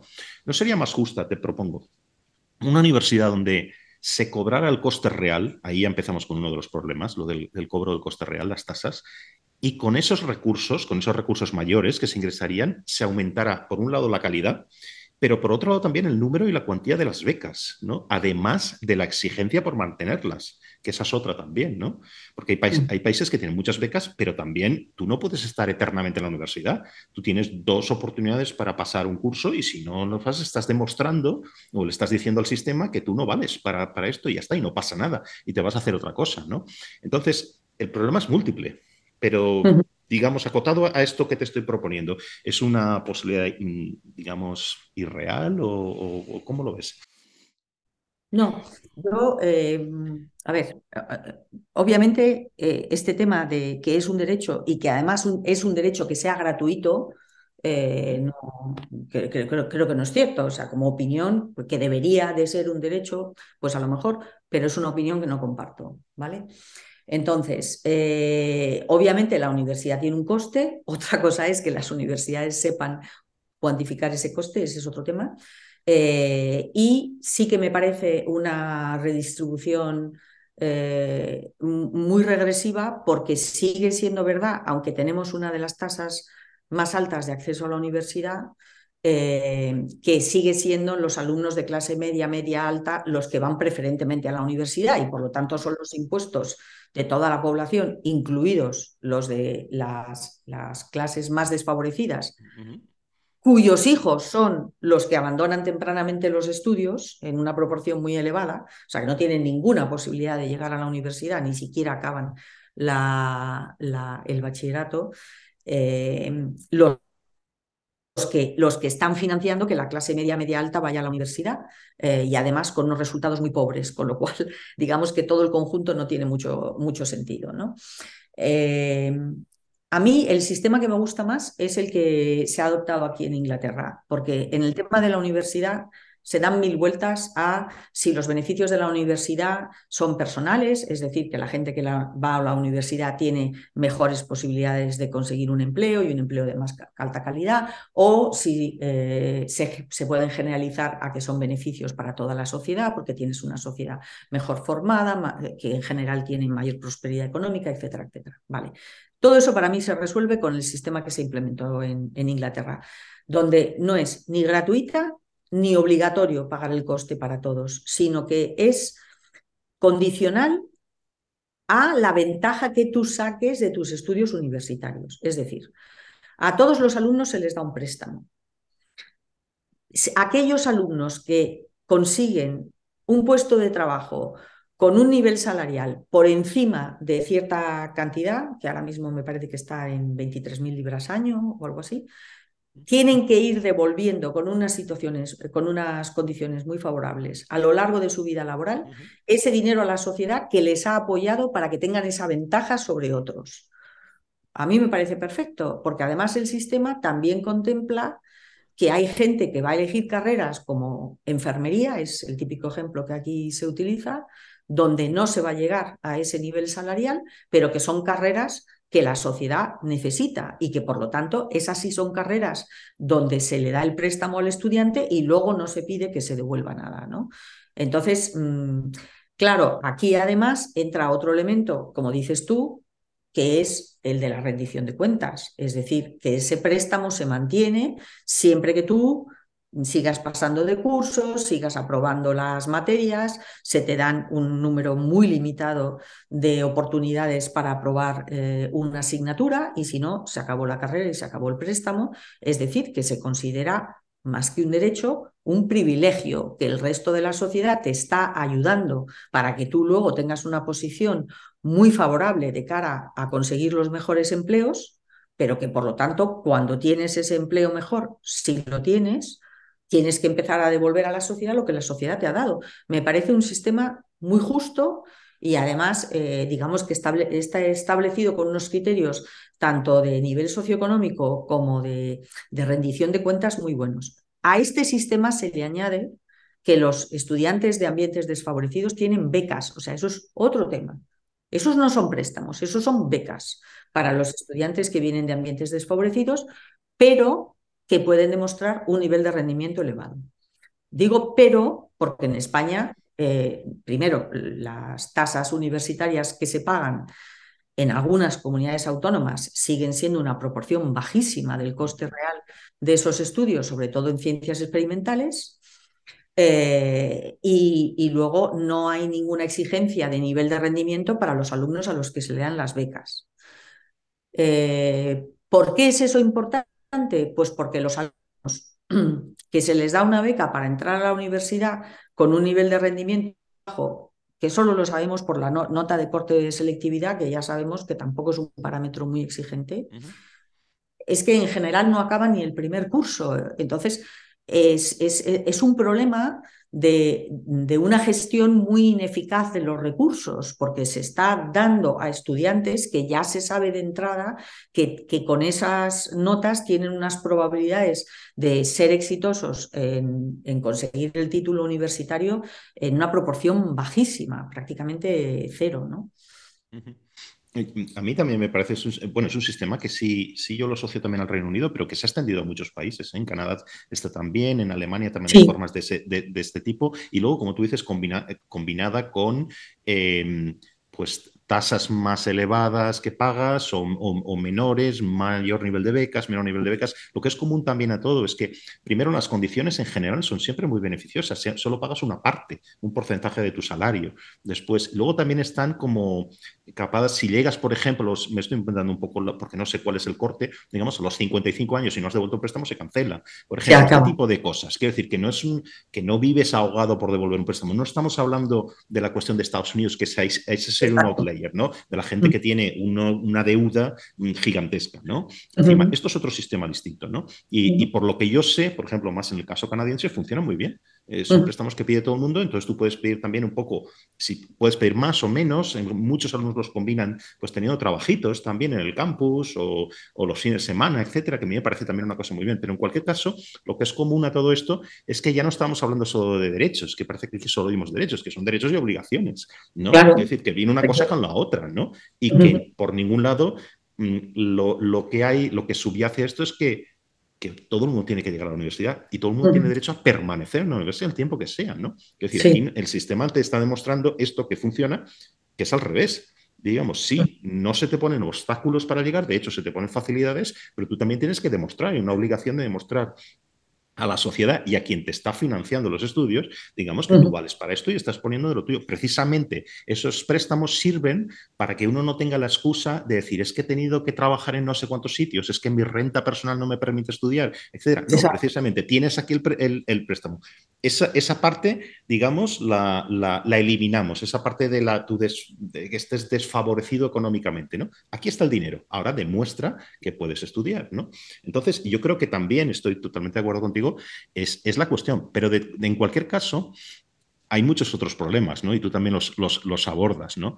Eh, por ejemplo, la perversidad, por llamarlo así, se puede llamar un modelo perverso en el modelo español, donde la financiación de otro tipo, del sistema en, sí, básicamente obliga, eh, como tú decías, las, las, comunidades autónomas a financiar sus universidades de acuerdo al número de estudiantes por año. Te estoy citando en uno de tus artículos, ¿no? Sí, sí, sí. es un sistema perverso, quiero decir, que un, un agente racional que gestiona una universidad lo que querría es aumentar, inflar el número de alumnos eh, que estén lo más, el mayor tiempo posible, tú eh, obtienes mayor recurso, mayores recursos cuantos más alumnos tienes, ¿no? Independientemente del resultado para ellos y para el sistema en sí, ¿no? Entonces es un sistema perverso. Luego hay otra cosa que no te la he leído, pero yo siempre la he pensado, ¿no? Y es esta cosa en España que hay una inflación de universidades brutal. Siempre hay una universidad a la vuelta de la esquina y parece que hay una demanda de... Parece que aquí se juntan todos los diversos, antes estabas hablando de los diversos intereses, ¿no? Todos los intereses se juntan para pedir este tipo de sistema donde hay una, una universidad en cada esquina, como digo, ¿no? Entonces, tanto los profesores quieren tener pues, más, puestos de trabajo, luego esto permite a algunas comunidades pues cerrar su modelo y entonces generar una especie de mercado ahí cautivo para solo los suyos o los que, los que hablan determinado idioma. Bueno, esto sería otra historia grave también, pero bueno, también está ahí, ¿no? Pero yo creo que pienso, a ver qué piensas tú de esto, que tendría que ser un poco al revés. O sea, crear una universidad es muy caro, construir edificios, laboratorios, etcétera, eso es muy, muy caro, ¿no? Eh, ¿No sería mejor tener menos universidades eh, y tener unas becas que permitieran y unos préstamos que permitieran a los alumnos salir de su casa, digamos, del sitio donde viven, irse a otro lado buscando la mejor universidad, los mejores estudios en su campo, etcétera? Porque esto es lo que yo veo, lo que yo veo en Canadá, por ejemplo, mis alumnos pues se dejaban a la familia cuando tenían 18 años o bien y, y, se iban al otro, al otro punto del país buscando esos estudios concretos que a ellos les gustan, ¿no? ¿Cuáles son los mejores? Porque también puedes comparar la calidad de unos y otros, ¿no? O si no se iban con 18 años, para el máster seguro que se iban, lejísimos, ¿no? Pero yo creo que eso fomenta muchas cosas y tiene mm, muchos beneficios para la sociedad, millones, personalmente también, ¿no? Pero aquí parece que esto de que irse lejos de casa a estudiar Parece que no, que también hay otro derecho ahí también, que es tener la universidad a la puerta de tu casa, ¿no? Mm. Entonces, no sé, me parece también perverso.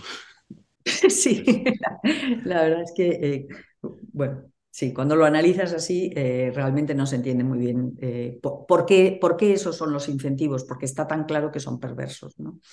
Entonces, solo por añadir brevemente, porque ya lo has explicado tú muy bien, el problema de la financiación. El problema de la financiación es que si tú financias por número de alumnos, obviamente quieres que entren el mayor número posible. Mm, no vas a poner ningún límite a, cuánto repiten porque quieres que estén los más años posibles y además tienes grados de cuatro años en lugar de tres, como tiene el resto de Europa desde la convergencia con Bolonia, porque quieres que estén, o sea, porque te redunda en beneficio de la universidad que estén más años eh, en, en, la universidad porque recibes más financiación. Pero al final eso no redunda en una mejor formación del alumnado, para nada y por lo tanto mm, nuestras universidades lamentablemente no, no comparan bien con las universidades de otros países europeos. Eh, en cuanto al nivel de empleabilidad que tienen los alumnos, eh, en cuanto a la calidad de los empleos que consiguen. Al revés, eh, tenemos un problema muy gordo con que las titulaciones universitarias en este momento no dan esa ventaja eh, que tú estás comentando en Canadá, que se ve en Inglaterra, en Alemania, en Países Bajos, en, en tantos países de, nuestro entorno que son más selectivos, más exigentes y con un sistema de rendición de cuentas muy claro. En cuanto a la eh, multiplicidad de universidades eh, que hay en España, sí. Bueno, es que la, discusión de si son muchas o pocas, digamos que es, que es, una discusión un poco, un poco difícil, o sea que no voy a entrar en números, ¿no? Pero es este concepto que dices tú de que tiene que haber una universidad en cada eh, provincia, en cada capital de provincia, para que los estudiantes de esa zona vayan a esa universidad, que además lleva aparejado, que es lo que me parece que hace más ineficaz al sistema, que además todas las universidades sean generalistas, porque como no sabes lo que, tú, lo que los alumnos que están en tu entorno geográfico, digamos, van a querer estudiar, pues todas las universidades tienen una oferta amplísima. Eso, de nuevo, está ligado al incentivo de la financiación. Cuanto más ofreces, más, más alumnos tienes y a esa idea que permea todas las reglas de la educación en España a todos los niveles de que la competición es mala cosa con la que estoy profundamente en desacuerdo. ¿no? Creo que no tenemos suficiente competición y no es que tengamos suficiente o no, es que no tenemos sistemas de rendición de cuentas eh, por, por, por, asumir que la, que la competición es mala. Entonces, la gente estudia desde casa, eh, no hay ninguna selección de universidades de cara a su mejor rendimiento, mejor profesorado, mejor tasa de empleabilidad o lo que sea.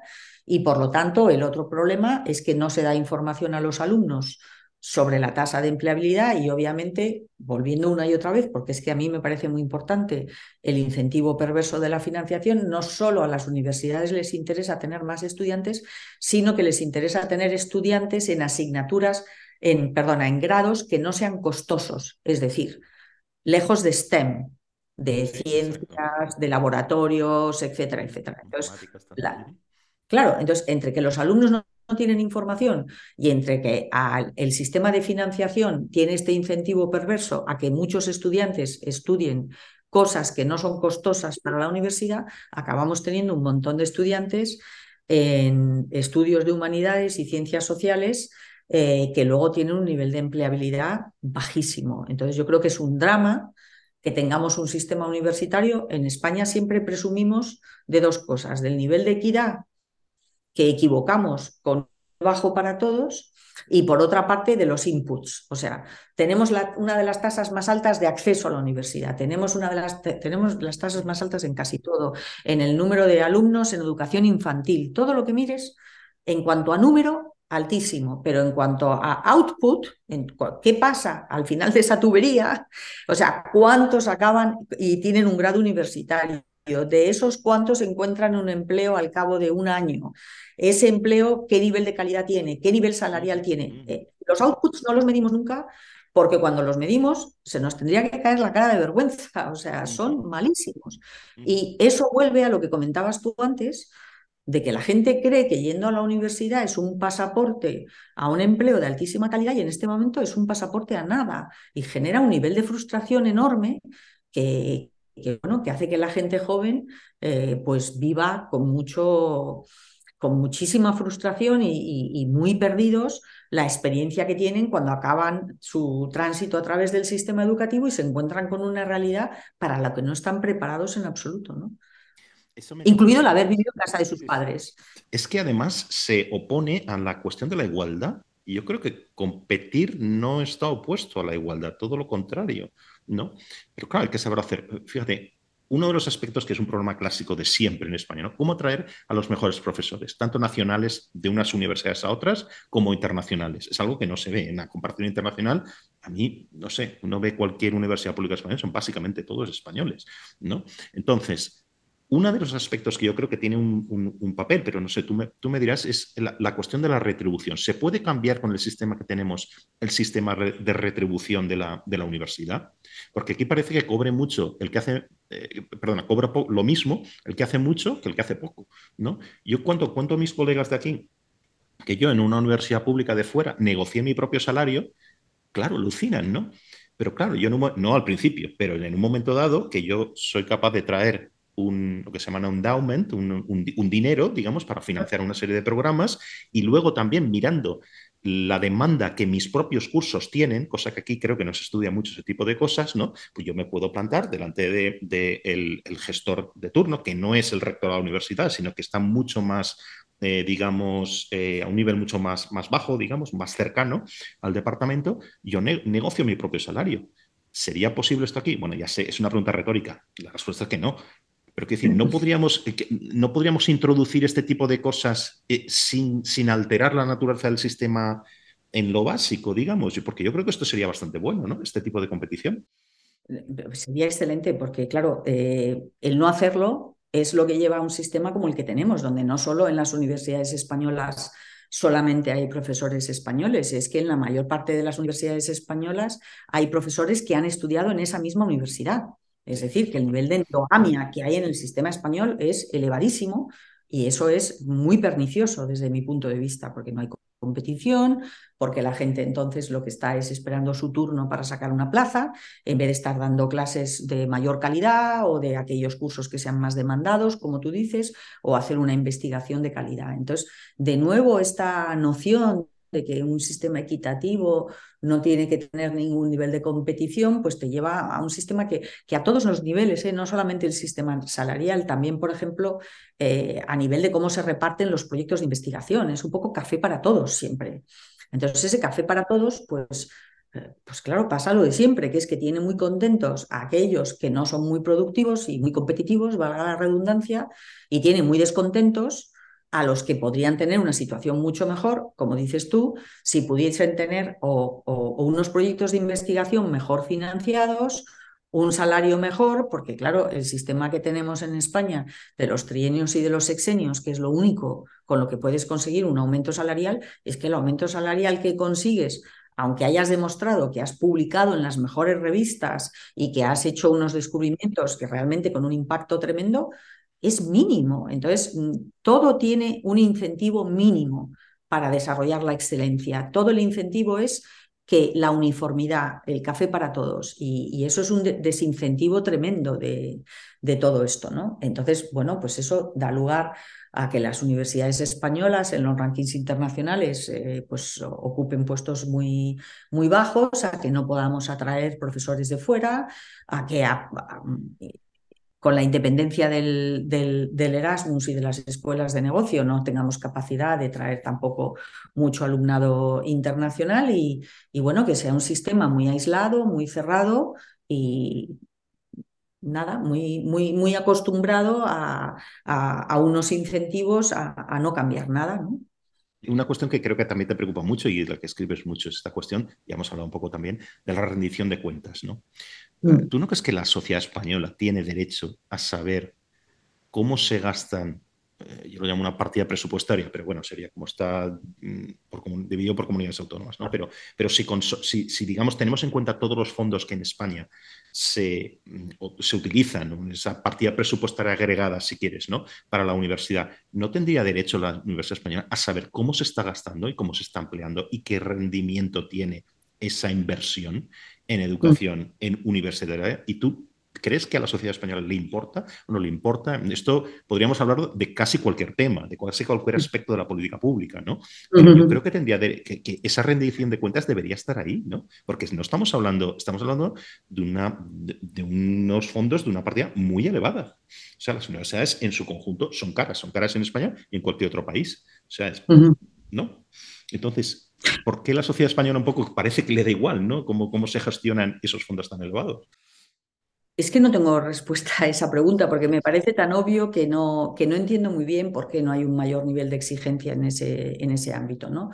Eh, por ponerte un ejemplo personal, yo vine a hacer la tesis en, Inglaterra, en la Universidad de Cambridge, y en Inglaterra hay un sistema por el cual han decidido eh, que eh, la financiación de investigación, que no es la financiación basal de las universidades, la financiación de investigación se divide de forma muy asimétrica, mucho para las universidades con un nivel de investigación muy bueno y muy poca para otras universidades porque piensan que de esta forma incentivan que todas las universidades aspiren a la excelencia y si tiran la toalla porque no pueden competir en el sistema, pues que sean universidades que dan clases, pero que no se dediquen fondos a investigación. Entonces, que haya una diferencia entre universidades con un nivel investigador muy bueno y otras que mm, no lo tienen y que incluso acaban dando clases solamente. Bueno, yo cuando empecé muy joven eh, como eh, estudiante de doctorado, yo todos los años me tenía que sentar con una persona más senior del departamento que me evaluaba. Y esto ocurría con todos los miembros del departamento, porque al final, cada tres años, el departamento en su conjunto iba a ser evaluado. Y de esa evaluación dependía el dinero que recibía el departamento. Y por lo tanto, todos nos beneficiábamos de esa evaluación. Entonces, yo en ese momento era el último mono del departamento, porque era, bueno, pues la estudiante que había venido de España a hacer una tesis doctoral y, aún así a mí se me sometía todos los años y yo entendía que era mi obligación y el derecho de ellos a hacerlo a una evaluación donde alguien con mucha sinceridad me decía, mira, me parece que estás publicando mucho o poco, me parece que en esta línea de investigación tus publicaciones van muy bien, pero en esta otra no, no tanto. Y de esa forma todos estábamos, eh, éramos parte de un sistema de evaluación continuo en el que todos participamos, porque luego con los años, porque yo me quedé muchos años, yo empecé a evaluar, nunca dejé, dejaron de evaluarme a mí, pero yo empecé a evaluar a otros también y hacer lo mismo y todos éramos un grupo que tenía un interés común en recibir mucha financiación para investigación. Y para conseguir eso, todos teníamos que ser muy productivos. Y si alguno no lo era, pues se le llamaba la atención varias veces, se le daban sugerencias sobre cómo mejorar y si al final no mejoraba se tenía que ir. Entonces, e, es, así me he formado yo, ¿no? Y era un sistema, eh, obviamente en la Universidad de Cambridge creo que ha demostrado con creces que ese sistema funciona y que tienen un nivel en, su, en la investigación que realizan excelente. En España, mm, bueno, cuando yo llegué, como tú ahora, eh, es que no entendía muy bien por qué no había evaluaciones, o sea, porque había solo los trienios y los sexenios, que, perdona, los quinquenios y los sexenios, que rellenabas unos papelitos y, bueno, sí, podías tener más o menos publicaciones, pero que al final cuando te llegaba lo que suponía eso en tu salario al año, realmente no, no, no guardaba proporción con nada de lo que ocurre en otros países donde se quiere incentivar la excelencia. Era una cosa muy, muy, muy, muy pequeña, ¿no? Lo mismo pasa con los proyectos de investigación. Entonces, mm, o sea, eh, los ejemplos de los incentivos están claros.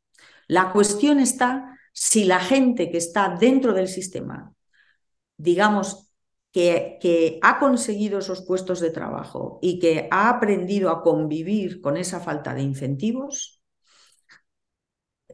no creo que se pueda ser convencida en ningún momento de las bondades de cambiar a un sistema más competitivo, porque no están preparados para ellos. Pero que alguien empiece a cambiar los incentivos de una forma gradual, de forma que el sistema finalmente funcione con, o sea, es que es el abecedario, es que no son reglas tan complicadas, o sea, tú me estás hablando de tener salarios más altos, yo te estoy hablando de que la gente que publica mucho y bien tenga proyectos de investigación mayor cuantía, lo que implica que los que no publican mucho y bien lo tengan con menor cuantía. O sea, hacer esa diferenciación y salir de esa uniformidad y ese café para todos en el que nos hemos asentado en todas las etapas del sistema educativo. ¿no?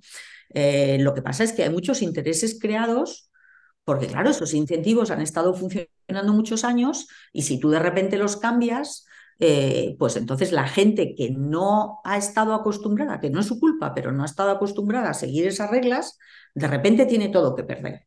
Entonces es un cambio en el sistema que se tiene que hacer de forma gradual, pero que yo creo que es inevitable que lo tenemos que abordar porque si no, nuestra investigación no será de calidad, nuestras universidades no serán de calidad y sobre todo nuestros, nuestros graduados universitarios no obtendrán ninguna ventaja de esos estudios y eso es una estafa y eso no puede ser. Y como sociedad tampoco, y, y al final esta, toda esta cuestión eh, perversa, digamos, de incentivos perversos, lleva también un despilfarro tremendo. Claro. Y en un momento dado no veo salida para mi para mi, para mi formación en España me voy fuera, que me aceptan rápidamente. y, no veo que haya, quiero decir, también hay que decir que la, la calidad de la formación en, España, yo la que he tenido es buena. Yo he competido, mis colegas eran de Harvard, de Ivy League, de Cambridge y de Oxford y tal, y yo no veía mayor diferencia entre la forma en que nos habíamos formado, valga la redundancia, ¿no? Es decir, el problema no está ahí, el problema está en que un país que forma tan en general, forma también a, los, a, los, a los alumnos, estudiantes de doctorado, etcétera. Pero luego, ¿quién aprovecha esa, esos recursos, digamos, esos recursos empleados, los aprovecha otro país, ¿no? Entonces, eso es un, despilfarro tremendo, aunque solo fuera por eso. Y luego está lo que tú estás diciendo, los incentivos, eh, perdón, de los, de los intereses creados, ¿no? Yo, fíjate, por resumir un poco lo que hemos estado hablando, si tienes un sistema en el que todas las partes parecen que están remando en una dirección es una dirección muy perniciosa. Quiero decir, si las familias lo que piden es que eh, haya una universidad en la puerta de casa, si los profesores no queremos competir y nos amoldamos a un sistema de, con estos incentivos, si la administración tampoco tiene ningún interés en cambiar nada y las propias universidades tampoco, quiero decir, es que parece que todas las partes aquí van en una misma dirección. No hay conflicto, pero porque vamos en la dirección, en la mala, digamos, ¿no? Entonces, ¿cómo, por dónde empezamos a cambiar, ¿no? Lo que tú dices que es que debe ser cambiado, ¿no? Esa es la parte que me hace ser un poco pesimista. Y no me gusta acabar los programas con, con pesimismo, digamos, ¿no? Y parece que nos hemos deslizado un poco. Así que te hago una última pregunta para, para acabar. Si tú, esto es muy complejo, hay muchas partes aquí, hemos discutido muchos elementos distintos, pero si tú tuvieras que, pudieras, casi con una varita mágica, empezar a cambiar, por lo menos empezar a cambiar un elemento de todo lo que hemos hablado, ¿cuál sería el que elegirías? Formación del profesorado. Es la clave de todo sistema educativo mejorar la, formación del, profesorado, hacerla más exigente, darle todas las herramientas, incluido contenidos curriculares mucho eh, mejores de lo que tienen en este momento y luego el desarrollo de toda la carrera profesional, que no sea que eh, un profesor, un docente empieza, o sea, accede a la función docente y empieza en una situación y así se queda durante el resto de su carrera, que haya una formación profesional con distintas opciones, que cada profesor elija lo que quiere hacer a lo largo de su carrera y que haya incentivos para, para seguir mejorando, sin duda, el profesorado. Sí. Y luego, simplemente por poner una nota de optimismo, a ver, yo, yo es que... Está bien. A ver, yo es que creo que al final es muy difícil que dentro del sistema tú encuentres actores que se beneficien de un cambio, porque como tú dices, todo el mundo se ha acomodado a unas reglas del juego y, digamos que todos los, las casillas están ocupadas por gente que han seguido esas reglas del juego, ¿no? Y están y, las aceptan y, o se benefician de ellas, ¿no? Yo creo que la razón por las que las reformas educativas son tan difíciles, porque honestamente creo que son más difíciles que otras, es mm, que tú tienes unos intereses creados por parte de muchos actores que reciben recursos, como hemos hablado, pero los beneficiarios, que son los alumnos y sus familias, no tienen ningún poder. Entonces, cuando tú haces una reforma laboral, tienes empresarios y trabajadores. Podemos discutir quién tiene más poder, quién, tiene más presión, lo que quieras, pero tienes dos partes que tienen una parcela de poder y que pueden negociar. En la reforma educativa, tú puedes tener los sindicatos y de distinto signo y puedes tener eh, las asociaciones de profesores, puedes tener muchos actores que están preocupados por defender los recursos que reciben. Pero los beneficiarios, que son los alumnos y sus familias, mm, en general están preocupados por tener la opción de elegir, pero no están preocupados por la calidad del sistema en su conjunto, porque además es una cosa bastante difusa, que como no tenemos métricas nacionales, tampoco sabemos muy bien cuál es la calidad del sistema en su conjunto. Entonces los padres se preocupan por el colegio al que van a mandar a sus hijos y, no mucho más allá. ¿no? Yo creo que realmente lo que provocaría un cambio, y espero no ser demasiado naif con esto, es que la sociedad, o sea, que la sociedad en su conjunto, que creo que es algo que falta en España, se hiciese consciente de la importancia del sistema educativo, no solo para mejorar el futuro de sus hijos, para mejorar el futuro de toda la sociedad. Y creo que estamos viviendo momentos muy, muy difíciles, ¿no? Donde, donde están ocurriendo cosas que, que muchos no, no creíamos que íbamos a ver nunca.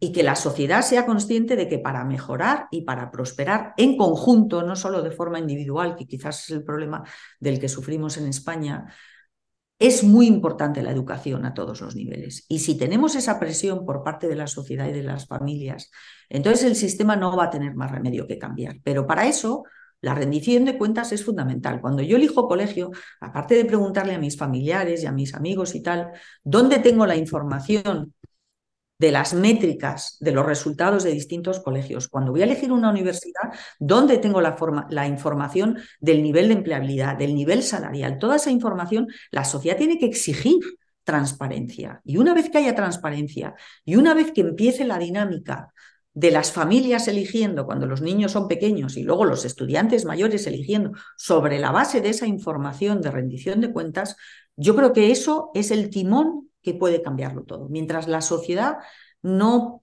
genere esa presión para que haya esa transparencia y esa rendición de cuentas, es muy difícil que el sistema desde dentro cambie. No, no, no hay razones para hacerlo. Bueno, pues hemos hablado de cosas que son, son complejas, son, se dice en inglés, a problem from hell, un problema endemoniado, ¿no? Eh, pero, pero yo espero también, acabando con un poco con esta nota más, más optimista, si quieres, que de alguna forma cale o de algún, en algún momento cale esta, esta, esta constatación de, que la, de que la educación es para la sociedad, no solo individualmente, como tú decías, una cosa fundamental y fundamental en España. Yo creo que es el problema. Con eso algo te he leído también eh, por ahí, si tuvimos que elegir una cuestión que es un reto, un problema, etcétera, como sociedad para nosotros, yo, yo también elegiría la educación, ¿no? Y espero que, esa, que eso resulte en esa presión eh, por la rendición de cuentas, por la exigencia, etcétera, etcétera. ¿no? Bueno, pues eh, mil gracias, Monse. Ha sido una conversación muy interesante. Muchas gracias a ti. Muy bien. Muchísimas gracias. Chao.